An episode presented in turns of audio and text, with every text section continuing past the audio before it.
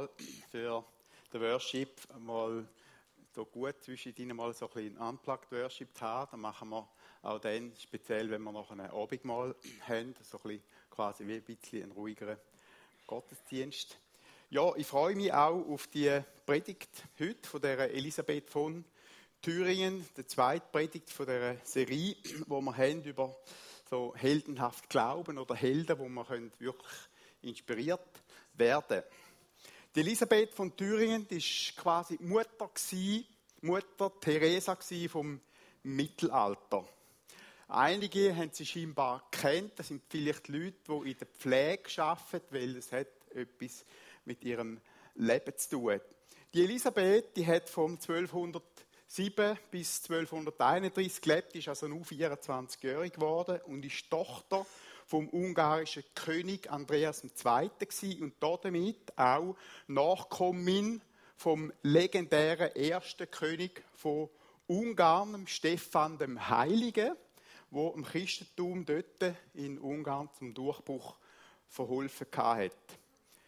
Elisabeth ist aber auch über mehrere Ecken mit dem Hochadel von halb Europa verwandt gewesen. Also einerseits Prinzessin, andererseits eine adelige in jeder Hinsicht. Allerschönste und beste Voraussetzungen. Viele Leute träumen sich ja eine Prinzessin oder ein Prinz zu sein. Bereits als Vierjährige, das ist auch die andere Seite von der Prinzessin sie, ist sie weggekommen von die zum Hof vom Graf von Thüringen, wo sie für ihre Rolle als Frau von dem sein Sohn, dem späteren Landgraf Ludwig von Thüringen, hat sollen erzogen werden oder ist erzogen worden, so wie es damals üblich war, also mit, bereits mit vierjährig. Natürlich nicht ohne eine reiche Mitgift aus dem väterlichen Königshaus. Die Hochzeit hat dann 2021, äh, 1221 stattgefunden, wo sie, sage und schreibe, erst 14-jährig war. Also, ja, okay. Sie hat dann auch sehr früh herausgefunden, dass Geld die Welt regiert und dass einige auch ihren Wert, also ihren, Elisabeth, ihren Wert, gar nur mit der Höhe der Mitte Gift in Verbindung gebracht haben, wo sie von ihrem königlichen Vaterhaus mitbekommen hat. Einige Leute haben nämlich gedacht, das war ein bisschen zu wenig und haben den zukünftigen Graf von Thüringen, eben den Ludwig, wollen ermutigen, dass er sie soll wegschicken oder irgendwie mindestens Zeichen setzen, weil das eben zu wenig war.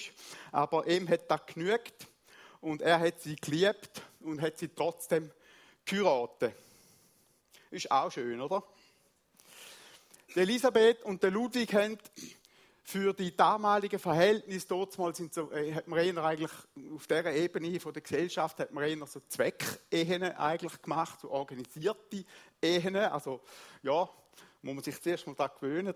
Aber sie haben für ihre damalige, für die damaligen Verhältnisse eine liebevolle Beziehung gehabt und haben miteinander zwei Jahre nach dem Hochzeit ein Spital gegründet in Gotha wo sie mit reichen Gaben unterstützt haben. Zu dieser Zeit, dort mal, hat sich nämlich in Europa die religiöse Armutsbewegung ausbreitet, wo nicht nur Laien, sondern auch Leute aus reichen Häusern angezogen hat. Die bekanntesten darunter sind Franziskaner, die uns sicher etwas sagt. Franziskus, Papst Franziskus, Dominikaner. Überall in Europa sind auch so religiöse Frauenhäuser entstanden, wo Laienfrauen, also nicht Nonnen, sondern Laienfrauen, sogenannte Beginen, hat man denen gesagt, Beginenhäuser, so wie ähnlich wie Nonnen gelebt haben und sich liebevoll um Arme und Kranke gekümmert haben. Manche Leute heute haben vielleicht Mühe mit dieser radikalen Armut von diesen Orden oder Laienbewegungen. Tatsache ist aber, dass die Leute nicht nur betet haben, nicht nur den christlichen Glauben gelehrt und verbreitet und verkündet haben, sondern ihre Leben auch wirklich in Dienst von der Kranken und von der Armen gestellt haben. Und ich glaube, da kann man einfach mal ganz sicher nichts dagegen sagen. Auch wohlhabende und reiche Leute, eben wie Elisabeth und Ludwig, haben solche Werke unterstützt. Es sind eigentlich die Anfänge von der Krankenpflege und von der Sozialarbeit, über die man wirklich nur staunen kann. Menge von diesen Frauen, es hat auch Männer gegeben, Franziskaner, haben sich jahrelang um Lepra und Pestkranke gekümmert, ohne selber krank zu werden. Da kann man buchstäblich nur bewundern, beziehungsweise mit Wunder erklären. Aus der Ehe vom Ludwig und von Elisabeth sind drei Kinder rausgegangen, nämlich ein, ein Bub und zwei Mädchen. Da möchte ich aber nicht weiter darüber sagen, sondern mit ihrer Geschichte weitergehen. Die Elisabeth hat sich dann bald nicht mehr nur begnügt mit dem Almosen G, also mit dem G von Geschenk und Unterstützen von diesen Werken, sondern hat dann selber angefangen, das war etwa mit 19, sich um die Kranken und Bedürftigen zu kümmern, was dort mal für so eine Frau, wo sie war, eine entwürdigende Tätigkeit war. Das hat man einfach nicht gemacht. Sie hat Wolle äh, gesponnen, sie hat Tücher gewebt, sie hat ähm, Verstorbene gewaschen und bekleidet und für ihre Beerdigung gesorgt und so weiter. Im Hungerwinter 12, 25, 26 hat sie überall Kornkammern öffnen lassen und Kleider und Arbeitsgeräte für die Leute verteilen lassen, dass sie sich selber auch können unterhalten Und sie ist oft dafür kritisiert worden, weil man so etwas halt einfach eben nicht gemacht hat. Ihrem Mann Ludwig, der Ludwig hat sie aber voll und ganz ausdrücklich darin unterstützt. Ab dieser Zeit hat sie dann selber angefangen, Kranke zu pflegen, besonders tätige, die körperlich entstellt sind.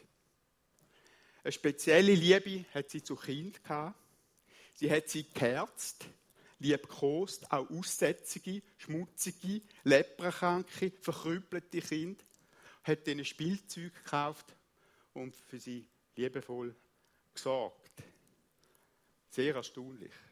Ihr Vorbild war Jesus Christus, der eben auch als Königssohn, Königssohn seine Herrlichkeit verloren hat, um sich um die Sünder zu kümmern, um den Sünder, den Menschen zu dienen. 1227, wo Elisabeth mit dem dritten Kind schwanger war, hat sie die Nachricht über den Tod von ihrem Mann aus Italien erreicht. Der Ludwig hat sich im fünften Kreuzzug vom Kaiser Friedrich II. angeschlossen und ist dort unterwegs an einer Infektion gestorben. Sie soll, wo die Nachricht gekommen ist und sie ihr überbracht worden ist, soll sie gesagt haben, nun soll mir die ganze Welt und aller Reichtum und alles Ansehen gestorben sein. Wenn nun mein Bruder, damit hat sie ihren Mann gemeint, gestorben ist, so ist auch für mich die Welt gestorben. Auf den Schock aber hat sie alles, was sie hatte, den Kranken, äh, den Armen übergeben und hat sich voll und ganz der Armuts Armutsbewegung angeschlossen. Ihr geistlicher Mentor ist der strenge Konrad von Marburg, wo ich auch nicht viel darüber sagen will. Das war äh, nicht gerade der allerbeste. Gewesen.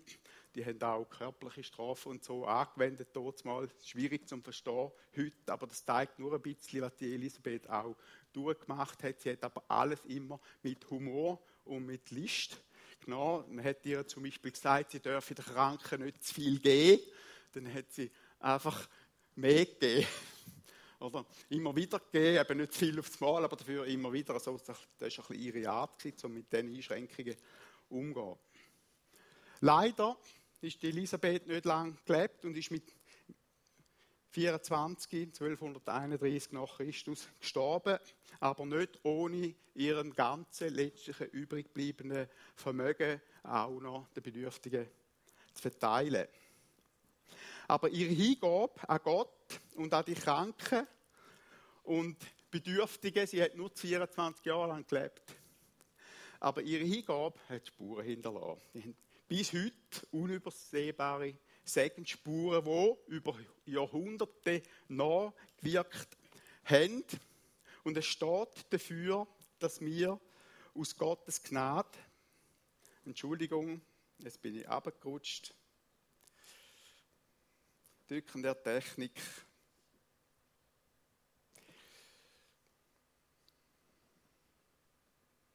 wo über Jahrhunderte bis heute ganz viele Leute berührt wie uns auch, ich hoffe es wenigstens, und inspiriert.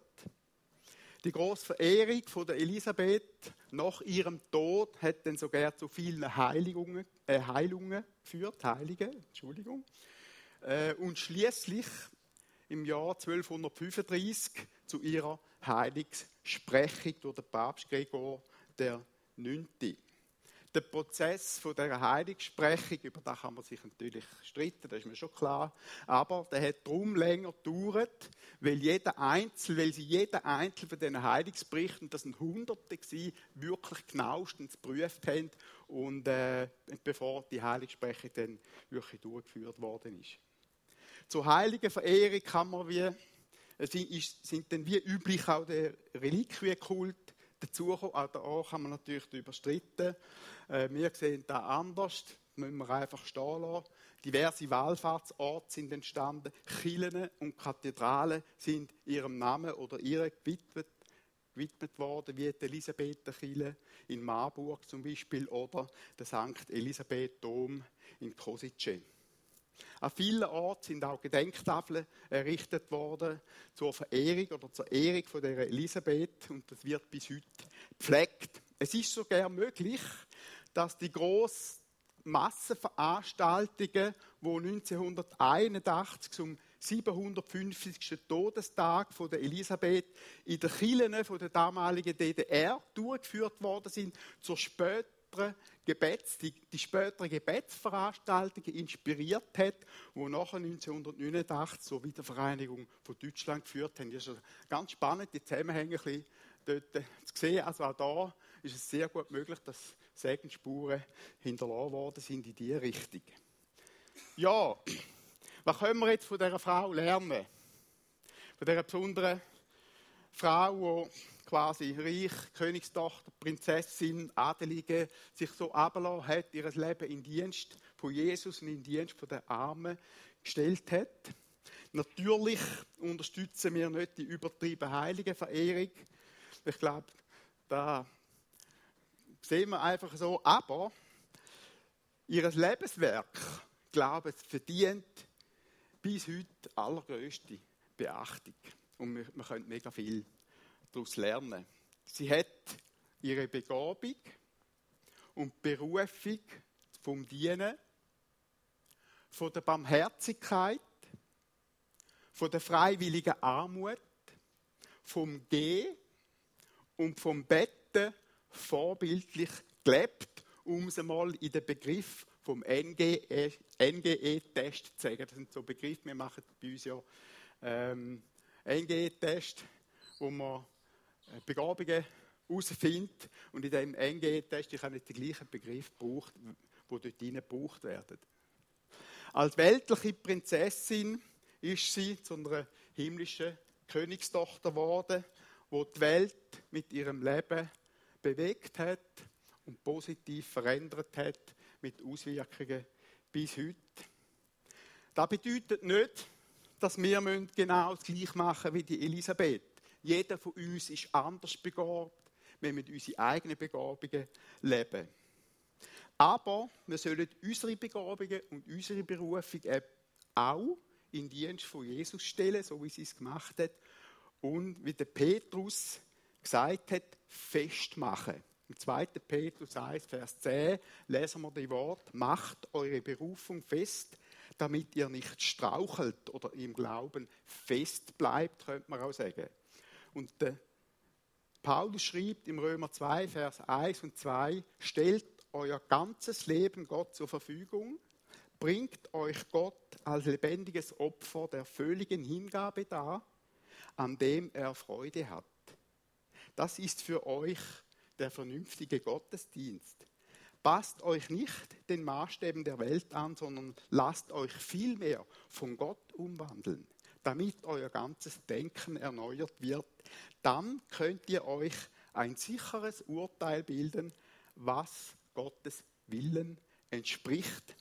Ich finde es spannend, wie der Petrus und der Paulus da einerseits Festigkeit im Glauben und andererseits Urteilsfähigkeit als Resultat von Hingabe an Gott darstellen und beschreiben. Das ist eine spannende Verbindung.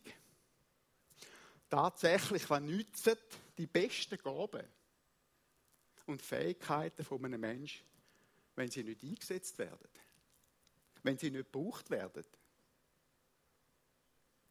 Vielleicht ist deine Berufung aber auch im Gehen und in der Barmherzigkeit ähnlich, wie es Elisabeth hatte. Wir können zwar nicht die ganze Welt verändern, aber wir können die Welt um uns herum sehr wohl verändern und positiv prägen und Gottes Liebe, dort wo wir wohnen, dort wo Gott uns angestellt hat, praktisch leben. Warum an einem kranken oder einsamen Nachbar nicht einmal ein feines Stück Kuchen bringen? Wäre etwas Kleines, kein großer Aufwand. Oder ihn zu einem Essen oder zu einem Kaffee einladen. Liebe weitergehen ist meistens viel einfacher, als wir denken. Auch Jesus hat seine Nachfolger gelehrt, weniger auf Reichtum und Besitz zu setzen, zum Beispiel, weil man nämlich absolut überhaupt nichts von dem einmal mitnehmen können. Trachtet zuerst nach dem Reich Gottes und nach seiner Gerechtigkeit, so wird euch das alles zufallen. Matthäus 6, Vers 33. Natürlich müssen wir für uns sorgen. Wir müssen auch für uns schauen. Auch da haben wir Verantwortung, unsere Familien. Selbstverständlich. Aber wir haben eben auch eine Verantwortung für die Anliegen und für die Nöte von anderen Menschen zu schauen. Wenn sich der Staat müsste um alles kümmern, liebe Freunde, könnte aber die Steuern nicht mehr zahlen. Es braucht Menschen, auch in der heutigen Zeit, die sich freiwillig einsetzen für andere, eine Sicht dafür haben. Ich glaube, wir brauchen in unserer Gesellschaft eine ganz neue Sicht, dass wir einander brauchen und dass wir eine, Aufgabe haben füreinander, dort einander zu dienen und dass gerade auch die Schwachen unsere Hilfe brauchen. Das Leben von Elisabeth zeigt dann noch ganz wichtigen Punkt. Und das finde ich einen spannenden Gedanke, vielleicht der wichtigste Gedanke von dieser Predigt, dass es noch Wichtigeres gibt als Gaben und Fähigkeiten. Nämlich, es ist unsere Leidenschaft und unsere Hingabe. Im Gleichnis von Jesus über Talent, ihr kennt das Gleichnis sicher, das ist eines der bekanntesten. Da hat der Landherr, hat die Knecht, die beiden Knechte, der andere nicht, aber die beiden treuen Knechte, hat er nicht für ihre Fähigkeiten gelobt, sondern für was? Für ihren Fleiß und für ihre Treue. Menge sehr fähige Menschen bewegen nicht wirklich viel in ihrem Leben. Mindestens nicht für Gott oder für das Reich Gottes und nicht für andere. Wogegen es oft mittelmäßig begabte Menschen gibt, die allein durch ihre Leidenschaft und durch ihre Hingabe viel mehr bewegen. Lass dich also nicht hindern, wenn du das Gefühl hast, ich bin nicht so ein Begabter. Mit deiner Leidenschaft, mit deiner Hingabe kannst du ebenso viel bewegen und noch mehr. Amen. Ich glaube, das ist ganz, ganz eine wichtige Botschaft. Liebe Freunde, Gott beurteilt uns einmal nicht nach unseren Fähigkeiten. Weil die haben wir eh geschenkt bekommen. Er beurteilt uns, wie dass wir damit umgegangen sind, wie dass wir gelebt haben, wie dass wir das eingesetzt haben, wie dass wir es gebraucht haben, wie dass wir es in seinen Dienst gestellt haben. Was ebenso oft vergessen geht, und das ist mir ganz ein wichtiger Punkt auch, das ist im letzten Live-Prayer ist mir das so richtig eingefahren, dass Gott uns auch seinen Geist geschenkt hat, nämlich für und die himmlische Kraft von oben. Wer am Montag im Live-Prayer war, der weiß, was ich meine. Liebe Freunde, was die Welt heute mindestens so braucht, ist nicht nur begabte Menschen, fähige Menschen, sondern ist vom Geist, vom Geist Gottes entzündete und entflammte Menschen. Amen. Und da dazu gehört auch Übernatürliches. So oft sind wir mit dem Verstand unterwegs. Das gehört auch dazu nur mit dem Verstand unterwegs. Und wir unterschätzen die Kraft und die Möglichkeiten von Gott und vom Heiligen Geist. Dabei können wir doch Göttliches, können wir nur mit Gott und mit Gottes Geist bewirken. Mein Ruf darum, heute, nein, ein anderer Punkt kommt noch zuerst, versteht mich richtig. Ich bin nicht gegen den Verstand und Wissenschaft überhaupt nicht. Ich liebe Wissenschaft. Aber wo Gottes Geist und seine Salbung fehlen, da erreichen wir sehr oft nur die Hälfte von dem, was eigentlich möglich wäre. Du kannst alle Teile von einem Motor, Mechaniker unter uns können wir sicher beipflichten, kannst alle Teile von einem Motor zusammensetzen, perfekt, zusammenschrauben. Wenn du aber vergisst, Öl rein zu tun am Schluss, in ein Getriebe oder in einen Motor, dann läuft der, entweder wird er schnell heiß oder er läuft gar nicht. Öl ist ein Bild für den Heiligen Geist. Und mein Ruf an dich und mein Ruf an uns, ich glaube, das ist ein Ruf, den Gott an uns hat, ist, lass dich neu von seinem Geist erfüllen und brauchen. Amen. Weißt du, bei Gott sind ganz viele Sachen nicht rational. Es ist nicht rational, dass du der Zehnte bist und am Schluss mehr hast als vorher. Es ist auch nicht rational, dass du, wenn du viel Arbeit hast und mehr Bett ist, dass du nachher trotzdem mehr kannst leisten kannst. Ist auch nicht rational. Es ist ebenfalls nicht rational, dass du dein Leben in Gottes Dienst stellst und glücklicher bist, als wenn du dich um dich selber tust. Es ist alles nicht rational. Es ist auch nicht rational, dass Gott uns liebt, uns vergibt und uns ein neues Leben schenkt. Das ist ein Geschenk, das ist nicht rational. Liebe Freunde, wir können allein rational gerne leben. Die wichtigsten Sachen sind überhaupt nicht rational. Da haben schon ein paar Leute vor uns gemerkt, übrigens. Und, ich glaube, wir müssen vielleicht ganz neu für uns entdecken. Du für dich, ich, ich für mich. Der Jakob hat zum Beispiel einem Engel gesagt, beziehungsweise zu Gott, in seinem Kampf, den er hatte, mit dem Engel, beziehungsweise mit Gott. Ein Kampf kam manchmal, hat man einen Kampf im Leben, einen Kampf mit Gott. Und hat dort gesagt, ich lasse dich nicht, es sei denn, du segnest mich. Oder die Jabes, deine Geschichte kennen wir vielleicht auch heißt Kummerbub übrigens, oder ist ein Wortspiel für Kummerbub, weil seine Mutter ihn in Kummer geboren hat. Und es war nicht so lustig wahrscheinlich mit dem Namen einfach so zu leben. Und vielleicht hat er gerade darum, wegen seiner Geschichte, hat er so inbrünstig zu Gott gebetet. Und er hat gesagt, Herr, segne mich. Erweck, erweck, erweitere mein Gebiet und halte Unglück und Schmerz fern von mir. Und dann steht ein mega spannender Satz, so als Abschluss von seinem Gebet das ihm nach Gott ausstrecken. Und Gott ließ kommen, um was er bat. 1. Chronik 4, Vers 10. Liebe Freunde, ich habe so ein bisschen den Eindruck, dass Gott gerade heute so ein, paar Sachen möchte kommen lassen. Ähnlich wie wir hier lesen. Und Gott ließ kommen, um was er bat. Dass Gott möchte Sachen kommen in deinem Leben hinein, aber es braucht, dass du darum ringst, dass du darum bittest, dass du zu ihm gehst. Unsere Welt braucht Menschen, die nicht nur Fähigkeiten haben, sondern wo ihr Leben in Dienst von Gott stellen und wo voll Geist sind, vom Geist erfüllt. Lass uns dafür beten und lass dir ein neues Feuer und eine neue Leidenschaft in deinem eigenen Leben schenken. Ich glaube, so ein bisschen, das Feuer liegt wie in der Luft, aber es sucht ein paar Docht, die angezündet werden heute Morgen in dem Gottesdienst. Wir gehen jetzt über miteinander zum Abendmahl. Sind ihr parat? Und machen dort weiter, einfach nahtlos.